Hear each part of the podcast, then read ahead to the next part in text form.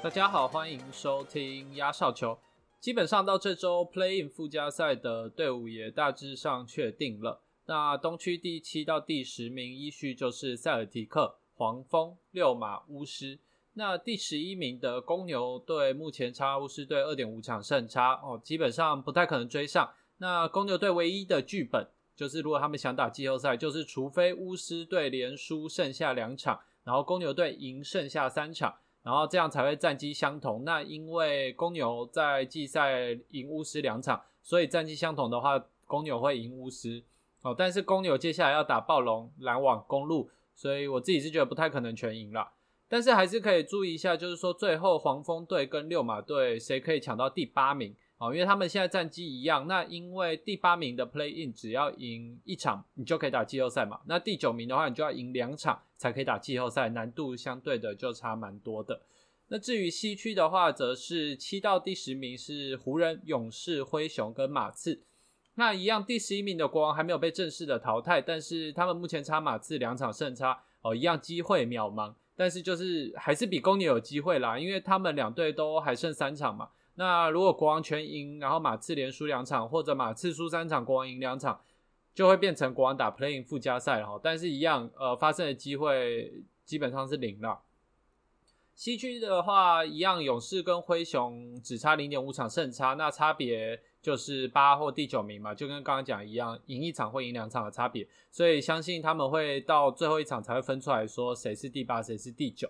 另外，大家最关心的湖人队，其实跟独行侠只差一场胜差。不过，独行侠最近状况也是不错。虽然湖人也是三连胜，不过都剩两场比赛的情况下，就算追到战绩一样，独行侠在对战记录是赢过湖人的，所以还是独行侠领先。所以看起来湖人就是要注定要打 playing 的这个附加赛了。好，那这边有几则联盟的消息提供给大家哈，就是在礼拜一的时候，巫师队的 Russell Westbrook 拿下他的第一百八十二次大三元的表现，正式超越了这个大欧 Oscar Robertson 的记录。而他最近的二十场平均二十三点二分，十三点五个篮板，然后十四个助攻。然后球队战绩又是十四胜六败，所以呃都就蛮厉害的啦。而且他们巫师队最近几场都蛮好看的，胜负都在五分十分以内，所以非常的刺激。那至于关于他拿下这个历史第一这个地位的这档事啊，就是呃大家可能会认为大三元的价值下降，就是现在听到谁谁谁拿下大三元，好像觉得没有那么稀奇嘛，就没什么大不了的。那呃，你看我们现在常常听到什么 Luca Doncic、Yokic、Ben Simmons 的，你就觉得哎，大三元好像变简单了。但我认为很大一部分其实只是因为现在的媒体发达哈，所以你有任何的大小事，你一定知道，你才会觉得说，哎，我好像很常看到有球员拿下大三元。因为你把大三元的这个排行榜打开来看，那历史上前面二十名里面只有八名是现役球员。然后其中三十岁以下的只有三个，其他像是这个 Rondo、Draymond Green、LeBron James，应该是很难在剩下的生涯里再获得这个很多的大三元来创纪录了。所以其实大三元并没有比较容易得到，反而是呃很多排行榜前面的都是一些历史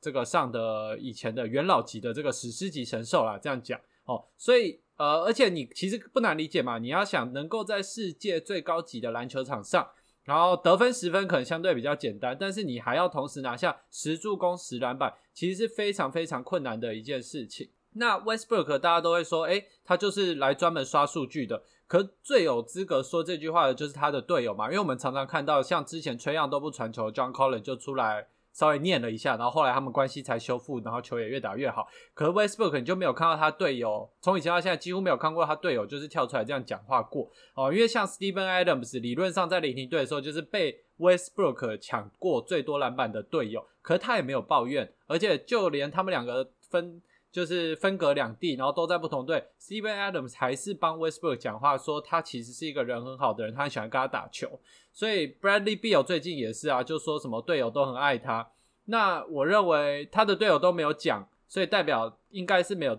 这种所谓的抢篮板、抢助攻哦，抢自己队友的篮板跟助攻这种事情发生了。那身为场外的球迷，可能就偶尔嘴一下了，但其实还是要承认他很厉害。当然，Westbrook 打球还是有很多细微的地方，一直都是他的缺点哦。那我认为最大的就是说他很容易脑冲。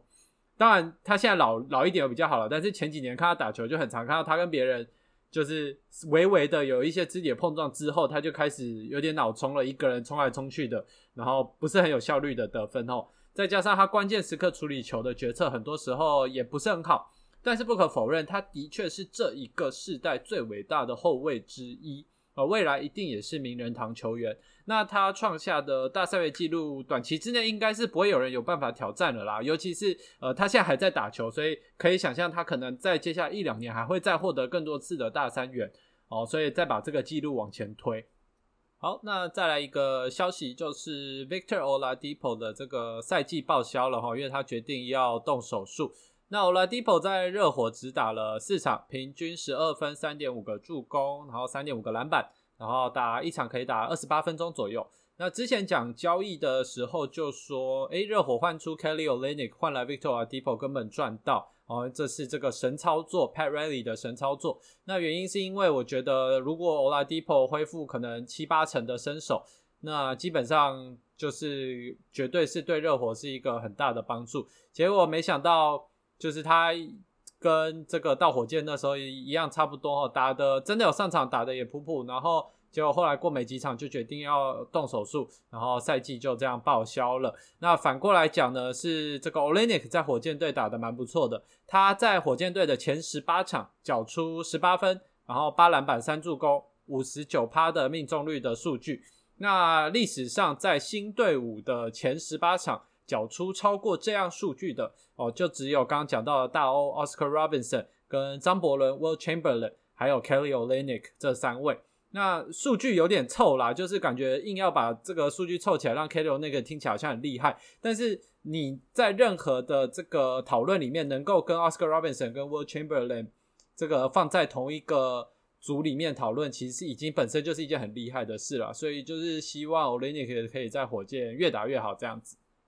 接下来我这周主要想要聊一下这个赛季的最后的 O N B A Team 哦，跟个人奖项的部分。那一样解释一下投票的规则。他们这个投票的期限是在美国时间的五月十七号的半夜，所以只剩下三天。那哎，四天。那虽然可能还有一两场的比赛还没打完，但是基本上因为这个投票，它的用意是让你投整个赛季的表现，所以最后一两场不管发生什么事，应该也不会有太大的影响哦。除非有人就是突然得了一两百分，那就可能还有讨论的空间这样子。那这次有投票权的人就只有联盟选出来的记者跟分析师，还有一些专业的人士，所以一般的社会大众是没有办法选的。所以这是。跟全明星赛最大的不一样嘛，因为全明星赛就是要选最有人气的球员哦。那这个 O N B A Team 是要选出本季打最好的，真的打最好的球员，当然是在这些专家眼中啦，打最好的球员。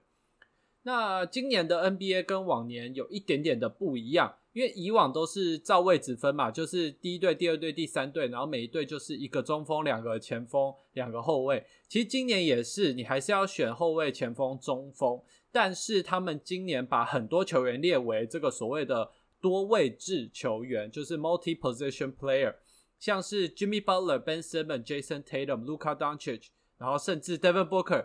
他是都列为前锋，然后一杠后卫，就是你可以把它塞进前锋的格子，你也可以把它塞进后卫的格子。那像 Devin Booker 就是我不能比较不能了解，因为我没有看过他打前锋的位置过，他基本上就是一个后卫嘛。好，但是呢，Devin Booker 还不是最奇怪的。最奇怪的就是 Nikola Jokic 就九二 MB，因为他们两个毫无疑问的就是中锋，然后他们上场的时间呢，百分之九十九点九的时间也是打中锋，但是在这个投票上面呢，他们竟然可以当前锋塞进前锋的位置哦，那我觉得是因为联盟正在走向所谓的 positionless basketball。就是说，不细分谁是什么后卫、前锋、中锋，大家都是所谓的篮球员哦。就是大家不要分位置，因为大家呃，然后中锋可以到外面投三分，后卫也可以到中间抢篮板跟禁区得分，大概是走向这样子的一个风格啦。但是我觉得，如果要这样改的话，应该要一口气把这个投票的位置区分全部拿掉，大家就选出五个最强的篮球员哦，不管位置，而不是这样硬要把这个 UK 选 B 这种其实。你老实说，他根本没有打过前锋位置的这个人，然后硬塞一个前锋的位置给他们塞。不过，因为今年比较特别，是因为刚好这两位是 MVP 的前两名的热门人选，所以我在想，联盟这样做是不是也为了避免，就是说，呃，因为如果照以往的话，Nikola Jokic 就是第一位嘛，如果他是 MVP，然后 MB 的就落到第二队。但是你传出去说你这个 MVP 第二名，结果竟然是只能被选到了联盟呃 ONBA 的第二队，好像也说不过去哈。所以可能是这个是联盟想出来的这个配套的做法啦。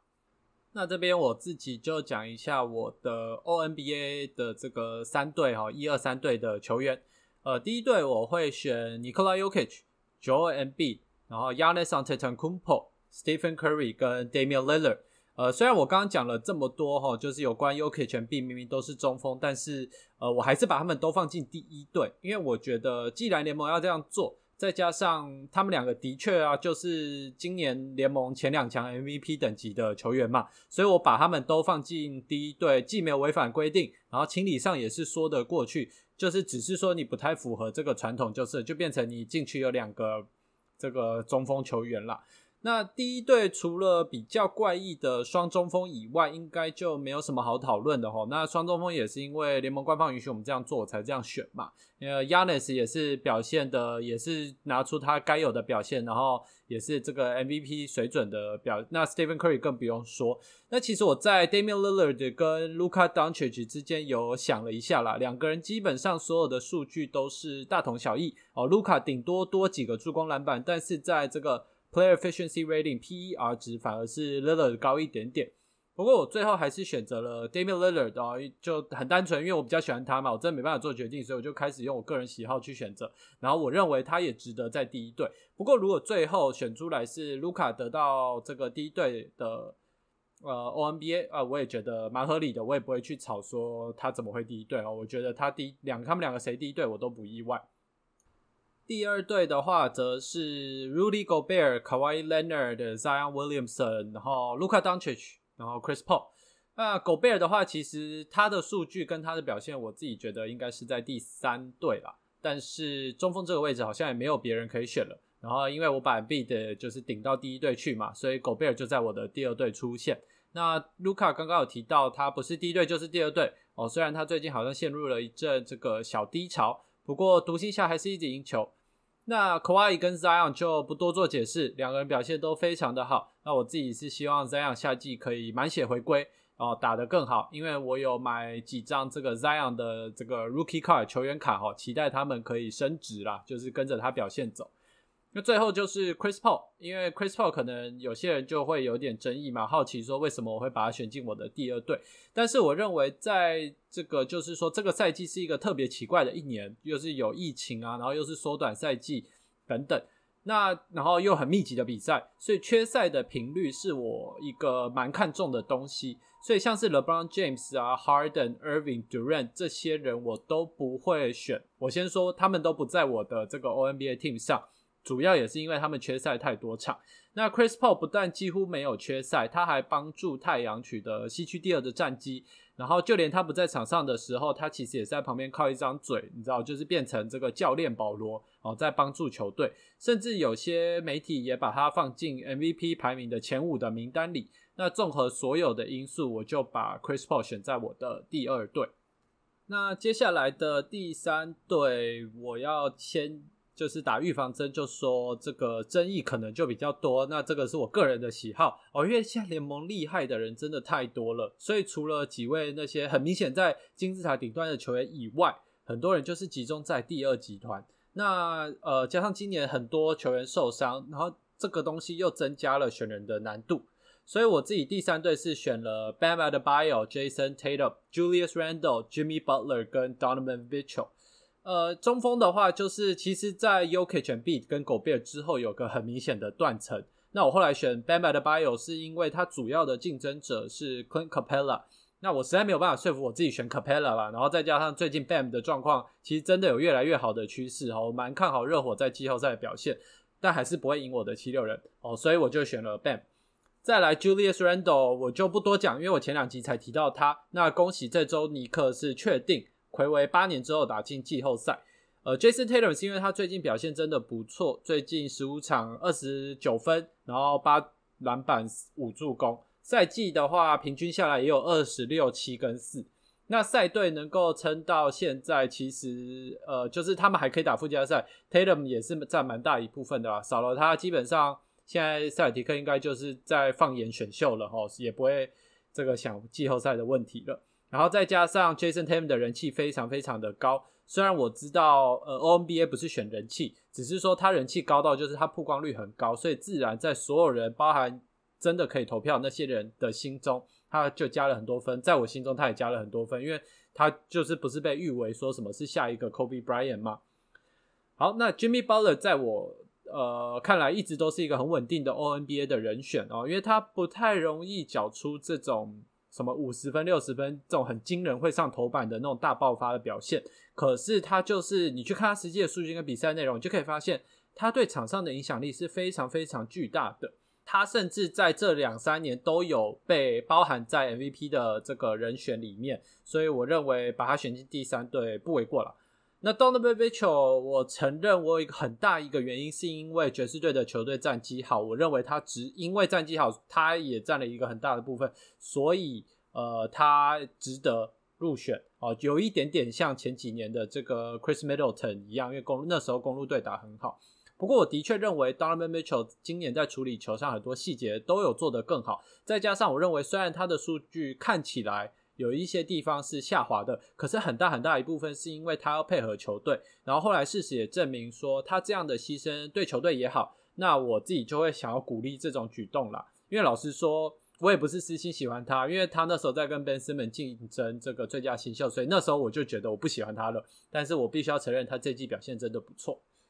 讲完 O N B A Team，我就来讲我的个人奖项的名单。第一个就是 M V P 嘛，最有价值球员。那毫无争议的就是选 Nikola Jokic，因为本来 Jokic 跟 M B 是竞争非常激烈。那在 M B 受伤前，甚至大家一致认为是他占上风嘛。就是我记得那时候全明赛以前，所有人都认为上半季 M B 的才是 M V P。但是 Jokic 不但越打越好。然后他这一季最重要的是，他完完全全没有缺赛过，他出赛率是百分之百，这个就是非常的厉害。尤其是呃，在现在这个时代，球员很容易因为任何一点小事情就轮休嘛。然后今年又是很多那种超级密集的赛程，什么四天打三场啊，七天打五场这种，结果他竟然没受伤，然后也没有选择几场去轮休来好好休息，而且他还可以每场都拿出这个 MVP 水准的表现哦，所以是真的强。那那时候。呃，Murray 受伤的时候，大家其实都认为金块队要开始输球。那如果输金块队输球排名掉到一个程度，呃，也会影响到 UK 的这个 MVP 的机会嘛？结果不，金块队不但没有输球，UK 带领着他们反而打出一波十四胜六败的战绩。所以我觉得在这个时候，UKH 基本上就已经稳定了他 MVP 的宝座了。MB 的表现当然就是 MVP 等级的啦，他的这个。PER 值是联盟最高的哈，我记得三十一多吧，我没有看，但是基本上只要三十以上就是一个 MVP 级水准的表现哦。通以往都会得这个 MVP 啦，但是我只想说，就是呃，如果他没有受伤，然后缺赛控制在五场之内哦，我会选 MB。但是事实就是他缺席了十九场，然后出赛率不到百分之七十五。哦，他这样子是没有办法说服别人投他一票啊，尤其是他的对手是一个出赛率百分之百的这个怪物。好，再来讲这个 Defensive Player of the Year 最佳防守球员啊，我会投 Ben Simmons。哦，当然一部分是因为这个我始终七六人粉嘛，但是我有我的理由啦，就是我不选狗贝尔的原因很简单，因为我觉得在这个特别强调外围进攻的年代哈，我认为当一个外围防守者的难度比中锋高很多。而且 Simon 常常是被派去防守对方最难守的球员，像是 Luca、Harden、Yanis、Bill、LeBron 等等。而且他的防守位置，他可以从一到五号都可以守。那当然，他去守这种顶尖中锋，像是 UK 应该也是很吃力，而且就是效率也不会很好。但是至少比起其他后卫哦，他他不会这样子直接被往死里打嘛，他还是可以基本的造成一些干扰的。那至于 Rudy Gobert，我会颁给他的不是最佳防守球员，而是最佳帮忙防守奖，这个 Best Help Defender。那所谓 Help Defender，就是说，因为他的工作就是坐镇篮下，然后当队友被突破的时候呢，他就适时的补上。尤其是在现代篮球的演化下，狗贝尔很少有机会一对一的去防守。那当然这也不是他的错，这就是他的工作。只是我认为你要拿最佳防守者的称号哦，你不能给一个就是在篮下，然后等对手把这个招都用在突破低位防守者，然后你就可以像狗贝尔一样就出来补防，然后捡个尾刀、三个火锅、抢个篮板，就是这样的球员嘛。因为我觉得最外围的要防守对方进攻最强的球员，那个才是最辛苦的工作。好，讲完防守球员，我就下一个就是最佳新秀奖哦，Rookie of the Year。呃，应该最后得奖的会是 Lamelo Ball 啦，但是我自己的有投票权的话，我会投 Anthony e d w a r d。哦，那 Ball 因为本来手骨折嘛，大家就觉得他没机会了，所以因为他会缺赛太多，没想到在剩下两三个礼拜的时候，他竟然回归了。然后他的赔率也瞬间的马上反转，哦，就超越 Anthony e d w a r d 所以代表大家看好他。再加上今年黄蜂队整体就是一个大惊奇嘛，然后 Ball 表现也不错，然后也有贡献，所以故事性加上这个他的实际表现，很难想象 Lamelo Ball 不会赢得最佳新秀这个奖啦。但是我自己会投给 Anthony Edwards 哈，就是诶 Anthony e d w a r d 有一个绰号叫做 Ant Man 哦，因为 Anthony 嘛，前面三个字就是 Ant。然后蚁人，我觉得这蛮酷的。好，我认为 Anthony Edward 的原罪就是他是榜首，哦，大家期待本来就比较高。那再加上他前半赛季都在挣扎、跟调整、跟适应，因为大家不要忘了他才十九岁，所以十九岁被丢到那个环境是需要一些时间去调整的。那因为像 Lamelo 之前就在国外打过职业的联赛，呃，多少大概了解那样的生态啦。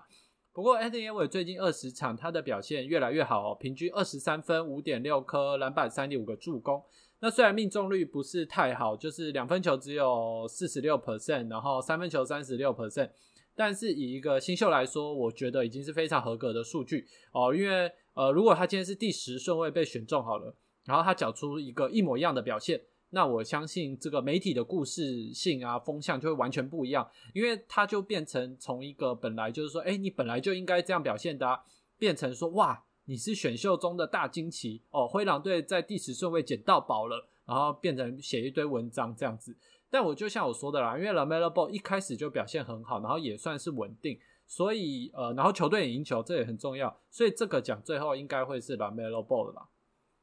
最佳第六人的话，我会挑 Jordan Clarkson 哦，单纯因为他提供的板板凳啊，板凳火力真的太强了哦，强到爵士队少了 Mitchell 好像还可以，就是还蛮稳定的赢球。然后他五月六号打马刺队替补上场二十五分钟就拿了三十分六篮板四助攻哦，然后这样子的表现，其实在随着赛季进行一直有出现啦，所以基本上呃要拿最佳第六人是不二人选啦，这样子 Jordan Clarkson。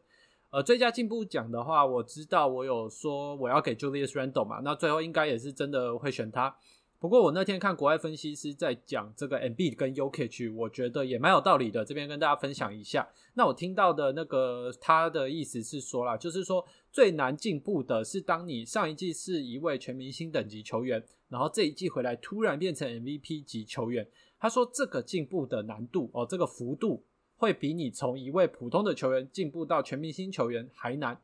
那有点像是这种就是行百里半九十的感觉嘛。最后那一步往往是最难的那一步。不过他也有说，就是说这个最佳进步奖以往都会是给年轻球员哦，有一点像是鼓励性质，不会给已经在联盟有一席之地的球员。只是就是我自己听完，我就觉得，哎，他讲的真的蛮有道理的，因为你这一季从 UKH 跟 MB 两位身上都看到超级大的进步幅度，而且那个进步是就是很难的嘛，就有点像你一张白纸，你要画画，一开始画很简单，但是当你快画满的时候，你最后要怎么样多添加那一两笔，让它变成一个这个旷世巨作哦，这是非常非常难的一件事情。那他们两个在这一季都办到了，所以呃，这个最佳进步奖，呃，他们。如果照这个样子去选的话，我也觉得蛮合理的。不过就故事性来说啦，一定还是这个在代理尼克打出惊奇的 Julius Randle 比较占上风。然后他本身也符合传统的最佳进步奖的得主的形象哦，所以应该最后就是他。那最后的最后的奖项就是年度最佳教练，那我会给尼克的 Tom Thibodeau，因为尼克队真的是跌破大家眼镜嘛。那呃，他们上一季跟这一季。所有东西都没有变，球员没变，管理阶层没变，什么都没变。最大的变数就是换教练，所以光换了一个教练，他们就从东区倒数排到东区现在第四，然后季后赛还有主场优势，那你不给他，我还真的不知道要选谁。好，那这一集就先到这边哦。那呃，下一周的集数我会等到 Play in 附加赛结束后再录，所以应该是下个周末，大家就可以期待一下，一定是一个非常精彩的这个一周。好，拜拜。